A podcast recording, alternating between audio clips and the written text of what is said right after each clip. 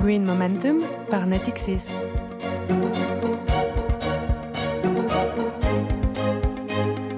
Hi, this is Jerome Libeskind speaking. Reading the press every day, you come across, like me, many articles about green business, green finance, ecological transition. It is a subject that, like you, interests me and concerns us all.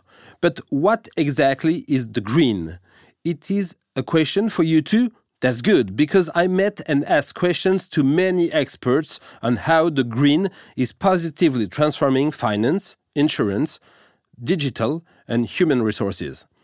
So, would you like to go further on these topics? Green Momentum, the new podcast series from Natixis, is for you.